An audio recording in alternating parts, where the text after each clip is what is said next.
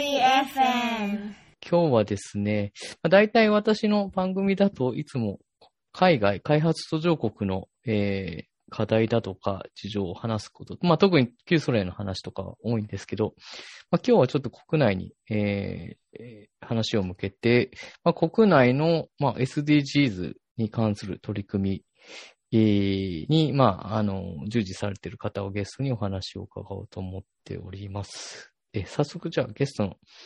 辻さん、よろしくお願いします。はい、よろしくお願いします。はい。今日のゲストは、えー、辻光一さんで、えー、丸重製紙企業組合の理事長です。辻さん、ちょっと、あの、簡単にご、はい、自己紹介をお願いしてよろしいですか？はい。えー、二平さんとは大学の同僚になります。同期になります。実は。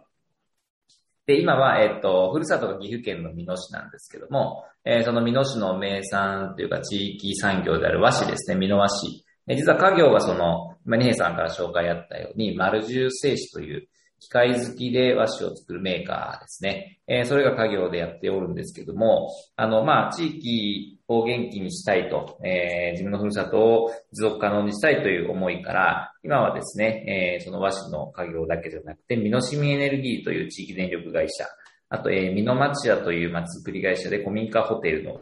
運営、あとは、えー、ミノシェアリングという会社で古民家を直し、イノベーションしたシェアオフィスの、え、運営を主な事業でやってたりとか、他にも、まあ、地元の観光協会の、え、役員をやらせてもらったりとか、地元の青年会議所をこの間卒業したばかりですけども、やらせてもらったりとかですね、あと農福連携の NPO の、え、役員もさせてもらったりとか、いろいろ、やらせてもらってます。あとは、SDGs の、え、講師とか研修というものも、えカードゲームを使った、あの、研修なんかもやる資格も持っておりますけども、えそういった形で、え、教育事業的な部分ですね。そういったところも、えやらせてもらっておりますけども、すべては自分の中で、ミノトワ市を元気にするというテーマを掲げてやっておりまして、え、自分のまずふるさとですね、ミノ市を元気にするというものに全部、え、関係する事業を、えー、いろいろと、え行わせていただいております。はい。と、いつも自己紹介が若干長くなってしまうんですはい、ありがとうございました。もう非常にちょっと静止業の話から、もうエネルギーの話から、えシェアリングエコノミーのオフィスの話から、はい、もう非常に多岐にわたることに取り組まれているっていうのはもうすごく、なんですかね、インスパイアリングなんですけれども、もともと、まあこういったことに従事する前のステップがあったと思うんですけど、うんうん。どうして今の状態にこう、いろんなことをするような辻さんになっていったのかっていうところはちょっと気になりますね。えー、そうですね。まあ、どこから喋るかによっては、生い立ちから喋らなきゃいけないんで、まあそこまで喋ると非常に長くなりすぎたので、あの、まあ、そう、二平さんと一緒の大学卒業した後、まだ自分でやることやることがなかなかね、決まったかったもんですから、まともな就職もせずにですね、まあやりたいことをやって、まあフリーターということでいろいろふらふらと、えー、しておったんですけども、まあ、えー、いろいろあってですね、その前職、ベンチャー企業に勤めることになりました。あの、名古屋に本社のある会社で。ちょうどそのベンチされたベンチャー企業は翌年にマザーズ、東証マザーズに上場して、で、2年後に東証一部上場という、すごくこの、上場していくという、ベンチャーが上場していくというフェーズを体験させて、えー、いただきまして、でそこでやっぱりその起業するという、なんですかね、そういう成長スキームの楽しさとか、あのーダイナミズムであったりとか、あとまあビジネス、いろんなビジネスを経験させてもらってましたので、そういったもののやっぱビジネスの面白さというものをあの体験しました。で、やっぱりその社長もよく早く独立し、あの自分で起業しろとかいうことを言うような社長でしたので、自分の中でやっぱ起業するという選択肢ができたんですね。今までは働くっていうのはどっかの会社に就職するというえー、選択肢しかなかったのか、会社を作るという選択肢は自分の中で、えー、できたので、まあ、いつか作ってみたいなという思いが、えー、ありまして、で、まあ、あの、その時に、まあ、次のステップを考える、えー、タイミングが来た時に、ちょうど、あの、まあ、転職をするのか、会社を起こすのか、えー、迷ってた時にですね、えー、特に事業、会社をやろうと思っても何、何をやるってこと決まってなかったので、どうしようかなって思ったら、ちょうど父親から、あの、帰ってこんかっていう話をもらって、まあ、当初は帰る予定はなかったんですけど、あのー、まあ、和紙の仕事かと思った時になかなか成長ね、成長フェーズを経験しちゃった身からすると、まあ、和紙の産業は成長しないんだろうなと思ったんです。けど、まあ、それをなんとかしていくのも、ちょっとベンチャーだから面白いかなと思ったのと、あとはやっぱりその和紙だけじゃなくて、自分のふるさとが小学校も中学校も廃校になっちゃってましたから、そういった地域をなんとか盛り上げたいなと、えー、そういうソーシャルビジネスをやっってたら面白いんじゃないかと。まあ、そういうことをやるようになったら自然と会社も作ることになるんじゃないかなと思ったら、えー、非常にワクワクしたのと、えー、そこでではそういうベンチャーをあのやってみようと。いう思いが、えっ、ー、と、まあ、合致しまして、それでまあ、帰ろうということで、2009年に、あの、ふるさとの美濃に、市に帰って、まあ、家業に入ったということになります。うん、なるほどですね。ちなみに、あの、多分皆さん、リスナーの皆さんみんな詳しいわけじゃないので、岐阜県の美濃市について紹介してもらってもいいですか、はい、辻さんが今、そのいろんな活動取り組まれててる、まさに地元の町だと思うんですけど、うん、どんな町ですか？まあ、そもそも岐阜県っていうと、どこっていうのが、僕も今までもあの、あ、九州ですね。いや、それは佐賀ですね、と。あ、琵琶湖があると思う。いや、それは、琵琶の滋賀ですね、みたいな。いや、結構あ、ありました。あ、本当に？それが、そうっすか。いやいやいや。まあでもまあ、ええ、あの、そんなね、ピンとくる人も少ないような。うん、一応説明しますと、えっ、ー、と、愛、愛知県です。名古屋の愛知県のすぐ上、北側に、えー、位置してます。まあ、東京の北の埼玉みたいな感じですね。はい。えー、に位置してまして、その中で美濃市っていうのは、どちらかというと、岐阜県は広結構大きいんですけど、まあ、南部、名古屋に比較的近い方なので、車で、高速道路で行くと、名古屋から車で1時間ちょっとぐらいで行けてしまう。比較的なんか利便性はいいところなんですけども、はい。えー、そこに位置しています。で、名産品はさっき言ったみたいに和紙ですね。和紙とあと、うだつの上がりまさみと言いまして、非常に江戸から明治にかけた、あの、出てきた街並みが、えー、非常にしっかり残っておるというところが特徴ですね。で、あとは、えー、人口は平成の大合併をしなかったものですから、えどんどんどんどんこう、あの、少なくなりまして、なんと、市なんですけども、えー、7月に2万人を切りました。ああ、なるほど。という、はい、えー、コンパクト市です。うん。あと、その静止業は、だからその結構歴史があって、えっ、ー、と、うん、あの、関ヶ原の戦いとかの時代に栄えたって聞いたような気が、うん、そうですね。から栄えましたけども、歴史としてはもっと長くて、実は美濃和紙は1300年の歴史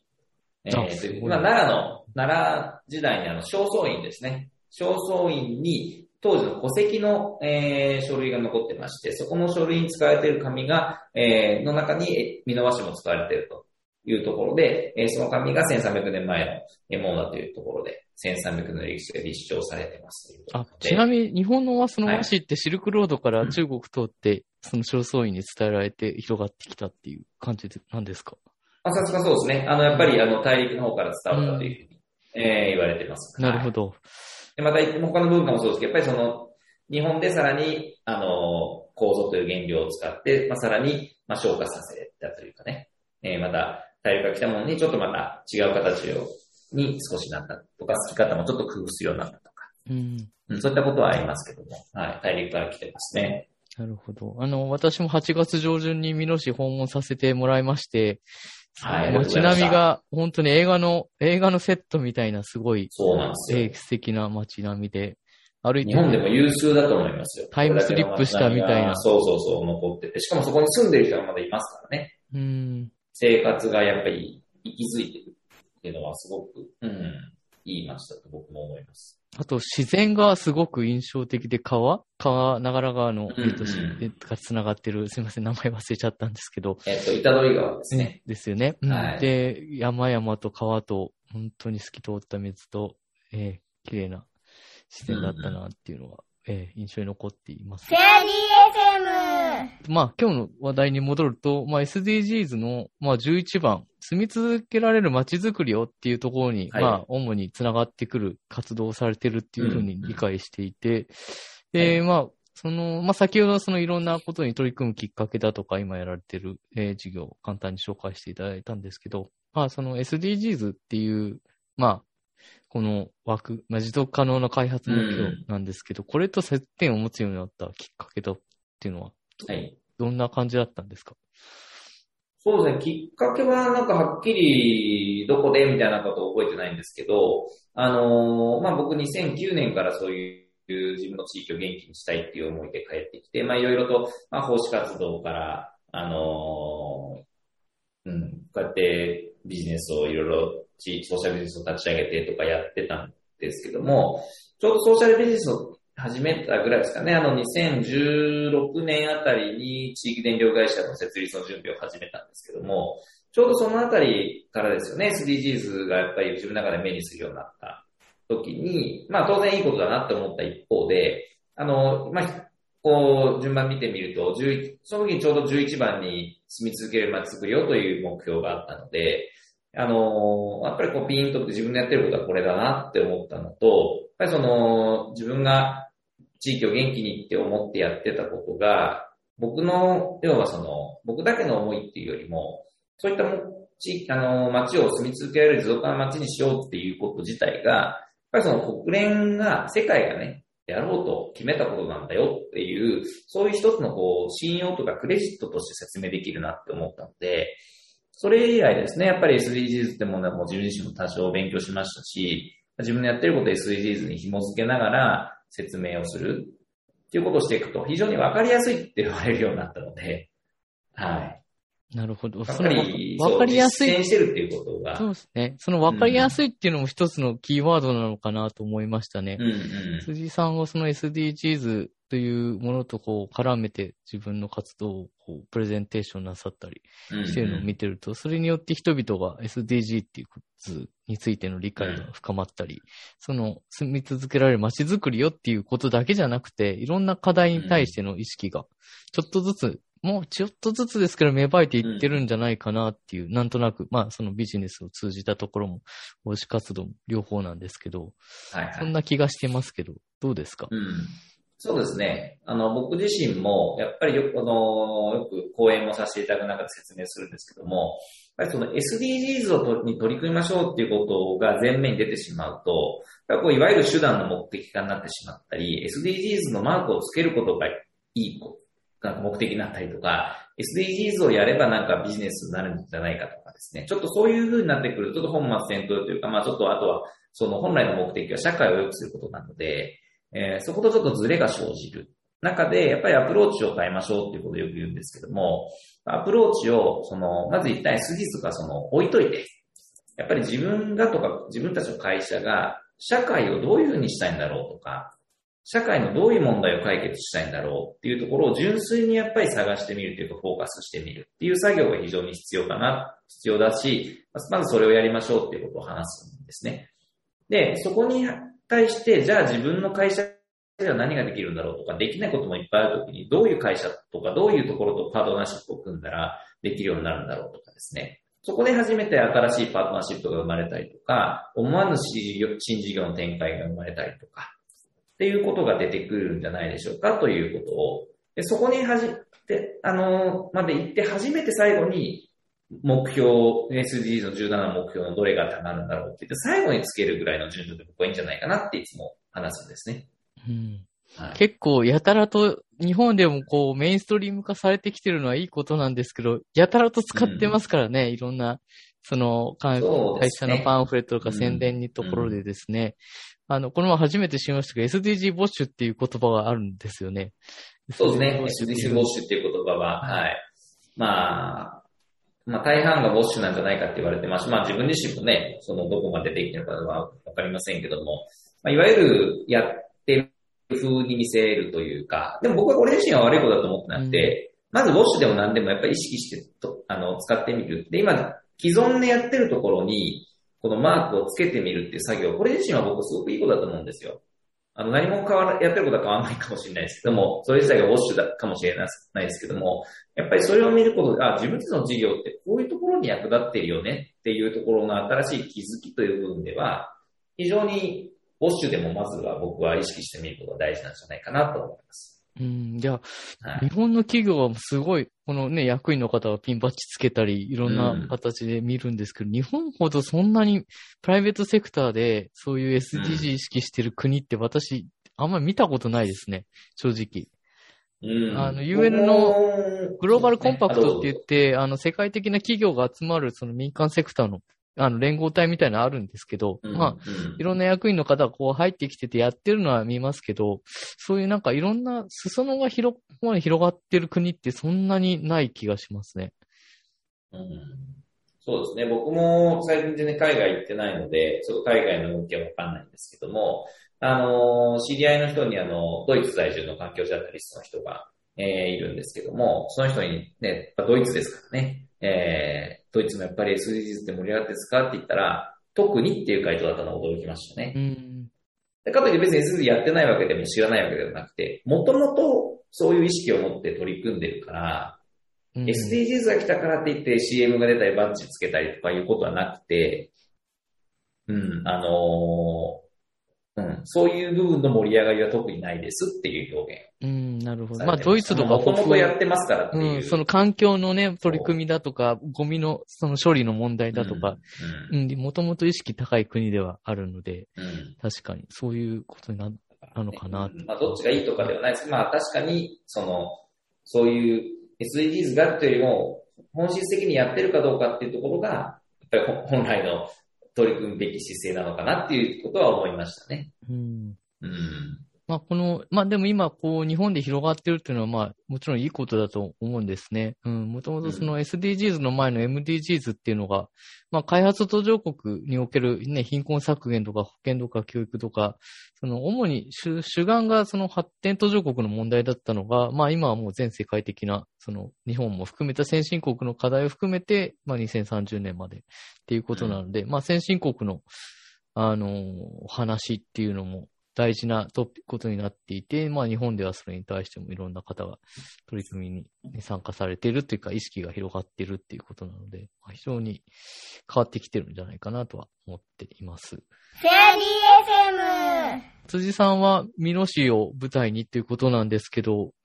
その美濃市以外、他の都道府県とかで、こう気にな、なんですかね、さん参考にしてるだとか、こううん印象に残ってる取り組みとかありますか、そうですね。まあ、いくつかありますけど、例えばその、まあ、私あの地域電力会社っていうことをやらせてもらってるんですけど、やっぱりそれもモデルが実はあって、これは逆に言うとドイツなんですね。ドイツにあの、シュタットベルケっていうあの仕組みがあって、やっぱりその地域の電力会社から買うのが当たり前で、そういったことによって地域の電力会社の収益によってそういう地域の公共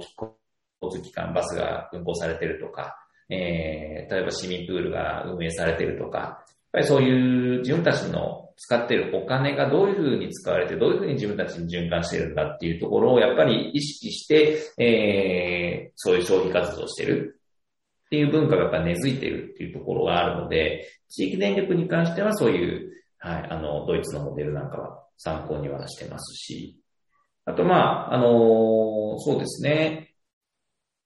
古民家再生とかでもやっぱり、まあ、あの、我々の日本に闇の消化町という古民家ホテルになってるんですけども、やっぱりその事業、あの、が誕生したのは兵庫県の、あの、丹波篠山市が、にある、えー、会社さんからスタートした、あの、ビジネスであり活動でもあるんですけども、まあ、そういったものは当然必然的に参考にして、しながらもやっぱりミノモデルに消化させてるところはありますので、まあ、あの、トータル的にいくとどこっていうことは実はないんですけども、単発ではいろいろありますね。でもまあ、い究極言えば里山資本主義の考え方なのかなと思いますし、最近でいくと地域循環共生権という部分のええキーワードに、まあ、はい帰結してくるのかなとは思ってますけど。はあ、あちなみにすみません。地域循環共生圏っていうのはどういうコンセプトなんですか？なんか、あのーそうですね。ええあの、なるべく地域の、つまりその資源、うんまあその自然資源もですし、人的資源もそうですし、お金という資源もそうですし、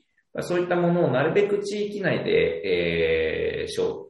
消費していきましょうとか、作っていきましょう、使っていきましょうという、えーところですね。はい。なるほど。なるほどですね。ああ、あ、ちなみにその、えっ、と、辻さんが古民家の事業をやってるじゃないですか。和紙、えっ、と、え和紙のあの、お店の隣のところで。うんで、日本にやって、はい日本ね。日本にはっていうのは、あの、いろんなところにあるっていうことなんですか？さっき神戸、神戸、えー兵庫の方発祥だっていう。そうですね。はい。そこからスタートしてますけども、うんまあ、いろんな地域に今、日本やなんとかっていうような、はいはい。あの、古民家ホテルは、あの、いろいろできてますけども、決してこれはあの、チェーン展開みたいな形でやってるわけではなくて、あの、本当それぞれの地域の、その歴史的資源というか、そういう古民家、えー、とかをリノベーションして、まあ、ホテルにしていくケースが多いんですけども、あの、まあ、運、そのコンセプトから運営形態から、やっぱその地域に合った形。で、あの、すべて地域ごとに、あの、違っていきますので、同じようなホテル名であっても、やっぱり中身は結構いろいろ違ったりして、そこに地域色が出てるっていうああ、なるほどですね。うんいや、実はこの前、うん岐阜県行って、その後、えー四国の方行って、その帰りに奈良に寄ったんですけど、あの、うんあの、街散歩してたら日本にやっていうのが出てきた、あの、あったので、あ、これはもしかしてそういう系列なのかなって思ったものです。そうですね。はい。あの、やっぱり、あの、母体となってる、あの、会社ではいろいろとあの、はい、関係者は、はい、僕も知ってる人が多分あいてるそういうことなんですはいね。なるほど。ええネットワークがああるわけですね。そうですね。はい。そうですか。そうか。まあ、あとは、まあ、講師としていろんな、その SDGs を、こう、推進なり自分の活動の、この、ご紹介とかをされてると思うんですけど、どうですか？今までのところ、その反応だとか、その人々の、まあ、人、あの、層によって違うのかなとは思うんですけど。そうですね。あの、まあ、やっぱり、その、自分で実践してるというところが、やっぱり、と、その SDGs と紐付けて、あの、喋る、出る人ってのはあまり実は多くないみたいで、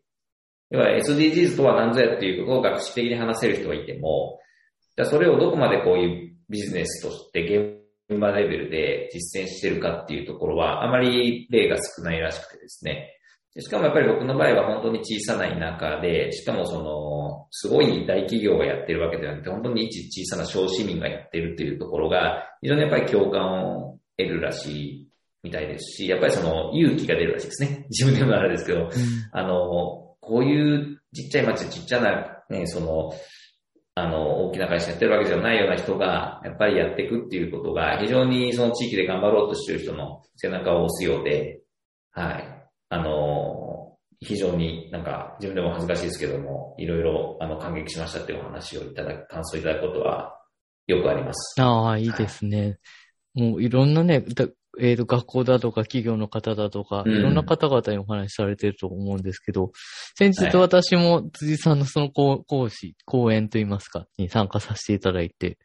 見学かな、はい恥ずかしい限りいえいえ、その時 SDG カードゲームっていうのをね、私も初めて体験させていただいたんですけど、はい。これを、えっ、と、行うには資格が必要ということを伺ったんですけど、ど、はい。資格が、資格でしたっけここ講習が。そうですね。えっと、一応講習を受けて、えー、まあ、それに合格をした人じゃないと、そのカードゲームキットっていうのを、こう、もらえないので、カードゲームだけ買うとかいうことができないですね。とか、受ければ全部もらえるかってそうでもなくて、やっぱり合格してっていうところ、まあ、免許と一緒ですよね。免許もあの、いくら受けても、仮免含めて本、あの、本試験を合格しないと免許もらえないのと一緒で。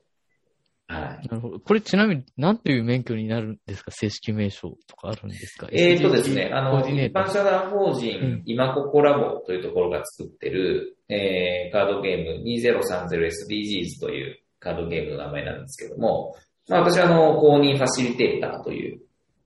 はい、肩書き肩書きというか、うん、あで、公認ファシリテーターはもう、それは一つだけですか？なんか何種類かあるんですか ?ABC とかあったり。もう一つ、そのファシリテいやータ、一つだと、だけだと思います。はい。ー。なるほどですね。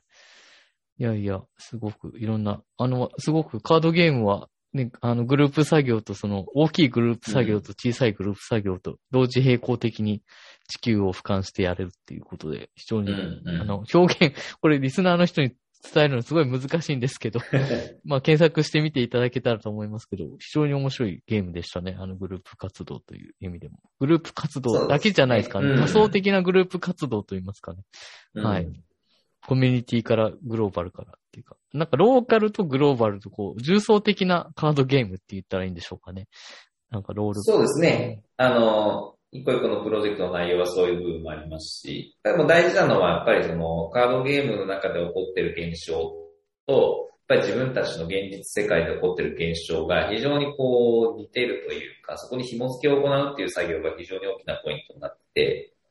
じゃあ逆に言うとカードゲームだったらこういう状況になったよねと。でこれを現実世界に置き換えたときに、やっぱりこういう風だよねって時にやっぱり気づいて、やっぱりそこに対して自分のアクションを変えていく。きっかけにしてもらうっていうのが大きな目標なので、このカードゲームで勝った負けたとか、こういう風だったから良かったとか悪かったではなくて、まあ、そこからどういう学びを得て実践に、えーしてって、移してってもらうかということが非常に大事なゲームだと思いますね。うん。いや、これは少しでも多くの人にやってもらいたいなって、個人的にも、ううん、思いましたね。そうですね。え中学生ぐらいでやったら全然、あの、楽しくできますし。はえいやいや、本当に。うん、私も初めて知ったもので、勉すごい勉強になりました。い。はい。ええありがとうございます。フェアリー FM。あとはその、先ほど、まあ、美濃市でいろんな活動をされているっていうことを伺って、で、ただ一方、はいその美濃市は、その、まあ、人口が減少してて、やっぱり地方でよくある人口減少だとか、過疎化の動きっていうのも、まあ、いある、あると思うんですけど、今まあ、はコロナっていう状況も来て、こう、この課題がさらに難しくなっていくのか、それとも opportunity となっていくのか、どんな風に辻さんが見ているのかをお伺いしたいなと思いました。えっ、と、両方あると思いますうん。ただ、まあ、これは全部そうで、あの、世の中の現象をどう捉えるかで、良くも悪くもなるなっていうのは常に心がけていることで、まあ、私としての表現としてはかなりいい、いい opportunity になっていることは間違いないと思っています。はい。要は、今こうやって僕と二平さんはね、こうやって Zoom という、まあ、オンラインのツールを使ってこういうことができるので、これでまあ仕事をするようになった人は非常に多いと思うんですよね。ってことは、あの、いわゆる都会のオフィスにいなくても、地方にいながらでも、あの、いろんなところで仕事できるっていうことに関しては、もう地方にとってはポジティブしかないと思ってますし、はい。実際まあ、それように、あの、合わせたわけじゃないんですけども、あの、シェアオフィスという事業も、あの、7月の末にオープンをしまして、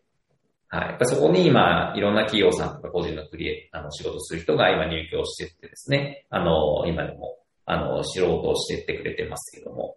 そこに入居する企業さん、今度なんとですね、10月に美濃で IT 人材を募集し出すわけですよね。あ、そうですか。おおはい。なるほどやっ。ぱこう今まで、この美濃ってところで IT 人材募集ってことは、まあなかったわけじゃないと思いますけど、まああまり、その事例は少ないと思うんですけども、まあそういういろんな企業さんに来ていただけることで、今までこの地域になかった業種っていうものが生まれていく。地域が結構衰退していく大きなポイントっていうのは、仕事がないことだとも言われてるうん。だからやっぱり新しい仕事を地域に作っていくということは非常に大きなことかなと思います。うん。なるほどですね。うん。まあ、シェアオフィスの方も、あの、見学させていただいて、とても、古民家を改修し、古民、古いね、あの、まあ、民家と言いますか、建物ですかね。えー古く、もしかしたら150年ぐらい経ってるかもしれない。ああ、しかも古民家っていうよりね、あの屋根とかがもう崩壊してたあの、うん。民家というよりももう廃墟に近い。はい。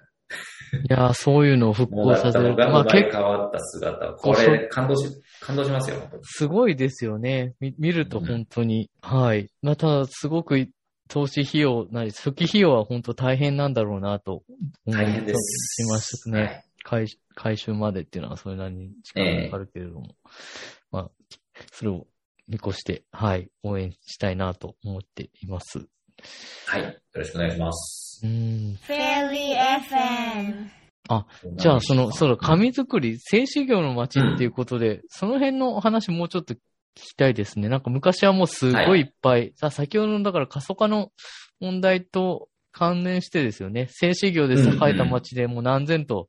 ひきあの、えーいっぱい大大小の、その、製紙、製紙する紙のうん。会社が、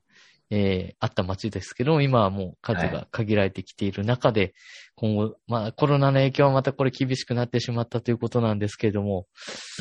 うん。うん、その辺のちょっとお話聞けたらなと思います。そうですね。最盛期、いわゆる明治あたりには、本当に3000件から4000件とも言われる、まあ、手すきの家があったら、というふうに言われてるんですけども、それが今職人さんの数で20人ですね。ぐらいまでまあ減ってしまっているというところで、あの、まあ、いわゆる衰退産業ですよね。うんはい。まあ、世の中でやっぱ和紙というものがどんどん、あの、使われる機会が減ってきてしまっているという生活様式の変化もありますし、はい。ところもあります。なので、どうしても今、まあ、その、紙です。の産業で、やっぱり飯が食えた時代からそれだけが食えなくなってきて、まあ他の仕事に移ったりとか、えー、勤めに出たりとか、っていう、えー、ことになっていって、必然的に当然地元に仕事がなれば外に出る人も増えてきているので、あの、やっぱり、あの、順番順番人口っていうのは減ってきてしまっている。う。うんんっていうのは現状やっぱりありますね。これを、ここ見てもさっき言ったみたいに、やっぱり仕事があるかないかっていうことと、やっぱりその人口の増減っていうのは、やっぱり、あの、深い関係性があるんだろうなと思いますね。うん。なるほど。まあ、そんな中ね、あの、直売所の素敵な、それこそ、その、えー、古民家を改修したところに直売所の素敵な直売所と工房を設けられて、展示、展示場もね、はい、設けられて、紙も、私も帰って買ってきましたけども、あの、いろんなブランドの製品も開発されてるっていうのは、あの、すごく印象深かったですね。うんうん。そうですね。あの、まあ、その、僕の家業の丸十製紙という製紙会社でありながら直営の和紙専門店和紙なりというお店を、あの、オープンしてるんですけども、これも、まあ、流通を最短距離にして価値を取っていくっていうところを、まあ、目的にしてまして、はい。まあ、その、どういうふうに価値とか情報とか、え紙の伝え方だったりとかっていうのをお客様にダイレクトに伝えていくかっていうのが非常に、これからはその量がね、動かない、え産業になってきてしまってるので、で、やっぱりその、こういうインターネットのあの、テクノロジーの発展とともに、まあ、SNS も含めて、情報がダイレクトに届けられるような時代にもなりましたし、物流っていうのも、いろんな物流網が発達発達しますので、日本の大体の地域には下手したら翌日にはもうついてしまうようなことになってきてましたので、やっぱり昔の情報のあり方と物流のあり方とね、大きく変わってきてるところになりますので、やっぱりこれからはまあ自分で作って自分で売るというところが必ず少なからず必要になってくるんだろうなっていうところで、はい。えー、こういったものを始めましたね。いやもう本当に取り組みが多角的な視点でいろんなことにこう開拓されてるっていうのは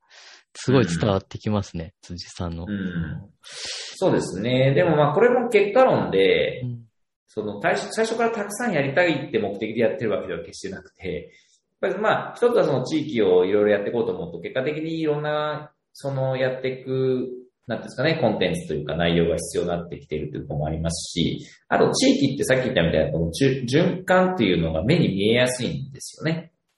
だから、美濃っていう、僕はよくその、手広くやってますねって言われるんですけど、僕は手狭ですってよく言うんですけど、だって美濃市というちっちゃい2万人の自治体、2万人切っちゃってますけど、そこで、という狭い地域で、やってってるだけなので、非常に手狭なんですよ。だから多分、た確かにそういう多角的にってことはあるんですけど、それがこう横にのぐるぐるっと回ってる絵面が非常に見えやすいんですよね。例えばそういう、えー、ホテルを、古民家ホテルやりました。でもその建物は昔和紙の原料問屋さんでした。でそこで和紙のお店を始めましたとか。で、その当然そこで売ってる和紙は僕の家業の和紙であったり、地元の職員さんの和紙であったりとかですね。うんいうことがあったりとか、当然ホテルだと今度朝食を提食事を提供するわけで、そうすると今度その食事はというとなると、なるべく身ので取れた野菜を提供しましょうとか。で、あと、まあ、ここはできてないですけども、じゃあ農業をもっと充実させていくといいんじゃないかとか。ですね。いろんなものを、じゃあそこのホテルで使ってるエネルギーはってなると、あの、地域電力会社のね、ところが供給してますよとか。まあ、ここまでできてないですけど、いずれ発電も地元で作ってるエネルギーで全部再エネで100%で賄ってますよとかなると美しい絵面になるでしょうし、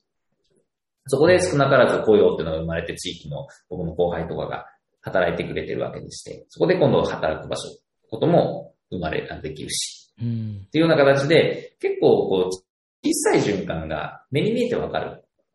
というのが、あのー、なんですかね。結果的にどんどんどんどんこう輪が広がっていって、結果的に会社もあの結構短期間で増えてしまったっていうところはあります、ね。うん、いやいや、ま、まさにその地域循環共生圏っていうさっきの、それをこう、ね、活動でこう繋がって実,、実践されてるっていう感じかなって思いましたね。うん。そうです。まあ、これまで、まあ今こう、今のところまでのお話で、まあ、これまでのことと今のことをお聞きしたんですけど、今後、辻さんが取り組まれたいと思ってることとかありますか？はい。そうですね。あのたくさんあるんで、何からかっていうあれはあるんですけども、例えば、そのさっき、その SDGs の話をしてってますけども、やっぱりこの、特にコロナで我々事業者もいろんな影響を受けましたけど、やっぱり自分の子供たち、学校っていうのも大きな影響を受けましたよね。学校に行けないとか、分散登校だとか、オンライン授業が始まったりとか、っていう大きな節目が来てる中で、やっぱり教育っていうのがこれからどうあるべきかっていうのは、あの、ここを議論するつもりはないんですけども、あの、いろいろな考えがまた出てくる中で、じゃあこの地域でできる、なんか、必要な教育って何だろう。でも、つまりタブレットとかあれでも、授業っていうのはもしかしたら、日本全国同じ授業が受けれるかもしれませんよね。だった時に、勉強だけの部分、もともと勉強だけでね、いいのかって議論はあったと思うんですけども、じゃなくてやっぱりこういうフィールドワークっていう、うん、ところが非常に体験型ですよね。ああ、そっか、だからその、タブレットから見る、そのツールから見る均質的なものじゃなくて、それ以上のものってことですね。うん。そうですね。し、まあ、授業もそうだよ。さあの学科算数国理科社会の勉強する。まあ、これを先生から学ぶのか、えー、タブレットから学ぶのか、それはまあ別にタブレットからやった方がいいのかもしれないし、いずれにしてもそれ以外の部分が必要だって言われた時が、ことが、やっぱりより加速するんじゃないかなと思ってますし、やっぱりその SDGs もそうですけども、やっぱり社会課題をどう解決できるかっていう人材がこれから必要になってくる中で、やっぱりその街に出ましょうってことですね。野に出ましょう、街に出ましょうってフィールドキャンパスをしていく中で、自分たち自身が社会も課題の解あのに直面をして、これっていいんだろうか？これどうやったら良くなるんだろうかっていうところを小さい時からやっぱり考えるというか、これも先生も教えれない場合があるんですよね。うん、だから自分たちでやっぱり気づくっていうのが、そういう機会の提供、オポチュニティの提供っていうことを、やっぱりやっていくというのが、教育の根幹に来るべきなんじゃないかなって考えたときに、僕は別に教師になりたいわけではないんですけども、やっぱり我々こういう授業をやっていく立場とか SDGs を発信していく立場が、の人たちがやっぱり子供たちに提供できるものがなんかあるんじゃないかなと思ってですね。で実は僕はあの、地元の高校とかに校長先生に直談判して SDGs の授業を設けてもらったりしてるんですよ。ああ、なるほど。うん。ああ、でも素晴らしいと思いますけどね、本当に。うん、はい。なんか、まあ。なんか教育っていうところはやっぱり、うん、非常に気になるところではありますよね。うん。うんいいですね。まあ、そう、そうやって、また、また、そういうことをされている間に、またね、いろいろと、こう、アイディアなり、こう、ミッションが生まれてきたりするでしょうしね、うん、今後また。うん、うん。まあ、ね、コロナ、コロナでいろいろまた新しいことも、まあね、考えが生まれてくるでしょうし、うん、そうですね。ただね、社会問題の解決って言ってるちょっと表現が重たくなりすぎるんで、僕はもうちょっとこのライトな表現がいいかなと思って、つまり、自分たちがワクワクするようなこと、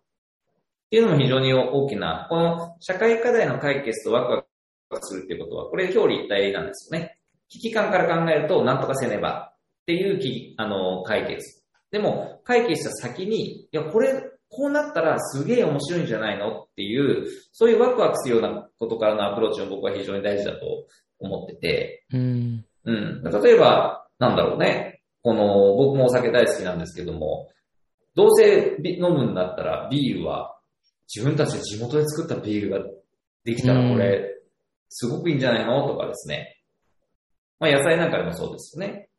自分たち全部これ作ってて、すごそれが常にこの無農薬とか有機になって体にもいいしとか、それを全部自分たち、子供たちと一緒に育てて、全部子供たちと一緒に調理して、それがなんか子供たちの給食になってて、とか、うん、自分たちの夜のこのおかずになってて、とか、みんなでこう、こう、コミュニティとして、みんなでなんかこう、生きるっていうところができるっていうのが、すごく、なんか、大事なんじゃないかなって思うんですよね。だから、究極はやっぱりこの、お金がなくても生きられるベースを作れるかどうかっていうのも、ちょっと極論かもしれませんけども、僕はそういうことができる環境であったりとか、コミュニティの再生ってことが、やっぱり人間が生きるというベースでいくと非常に大事だというふうに感じてるんですよね。だからその農福連携の NPO っていうことで活動してるのはそういうところなんですよ。うん。はい。はい。今日はいろんな資産にともお話を本当ありがとうございました。えー、あの、私もいつもちょっと途上、開発途上国のことばっかり考えてるっていうか、や、仕事としてやってたので、うんうん、まあ今回コロナで日本にいる期間が1年以上と、もう2年目入りましたけど、まあこの機会を利用して、うんうん、あの、辻さんのような活動してる方のお話もね、現場で聞くこともできたし、今日また聞けて。そうですね。でも、でも逆に質問したんですけど、その、いわゆる開発途上国で行われているようなことと、日本の現状が必ずしも日本がね、先進的なのかっていうとそうじゃない部分もいっぱいあるんじゃないかと思ってるんですよ。特に農業の分野とか、うん、勝負でいくと自給率で言ったら、開発途上国の方が実は食料自給率で言ったら良かったりすることも多分にあると思うんですよね。まあそうですね。まあそのバランスにで、やっぱ国際関係が成り立っているので、うん、おっしゃる通りで。まあただ、ね、農村、作物もただ作れるだけで、あの、付加価値の作る、ね、つけるものはできない国っていうのがなかなか課題になったりもしてますし、まあそれぞれ、うん、アプローチは一様ではないっていうのが、やっぱり、ありますね。あくまでもさ、いろんな国の事例を参考に、あの、そう、いう支援をしていて、日本のやり方がいいということもあるし、ない。それは国の発展状況とかによって、かまあ、その分野にもよって変わってくるので、まあ、おっしゃる通りで、はい、ええー、ですね。ねはい。まあ、そういう意味でいくと、まあ、僕はどっちかというとね、こう、美濃というもののところに、着目しながらも、えー、やっていきますけども、一方でやっぱりそういう国際的な部分を目を向けながらなと思うんですけど、やっぱり自分がね、国際的に目を向けるところに時間を避ける、割くのがやっぱり自分の命題ではないので、まあ、その点やっぱり、ね、こういうが、あの、大学のご縁で、ニエさんがそういう活動を海外でやってることをこう情報共有させてもらって自分の見識に変えていって、それをさらに自分の地元に落とし込むとか、世の中の社会のためになることに活かしていくっていうことは、非常に、これは多分ニエさんとお互いがそうだと思うんですけども、こういうコミュニケーションね、非常に立場の違う人との情報共有、価値観の共有っていうのは非常に大事だなっていうふうにつくづく思いましたね。はい。本当にありがとうございます。はい。はい。え、今日は、えー、辻光一さんをお迎え、ゲストにお迎えして SDGs と、まあ、地域づくりということをテーマに、えー、お話を伺いました。辻さん、本当にありがとうございました。ええー、ありがとうございました。はい。え、フェアリー FM パーソナリティの二平直樹がお送りいたしました。皆さんまた次回もよろしくお願いします。フェアリー FM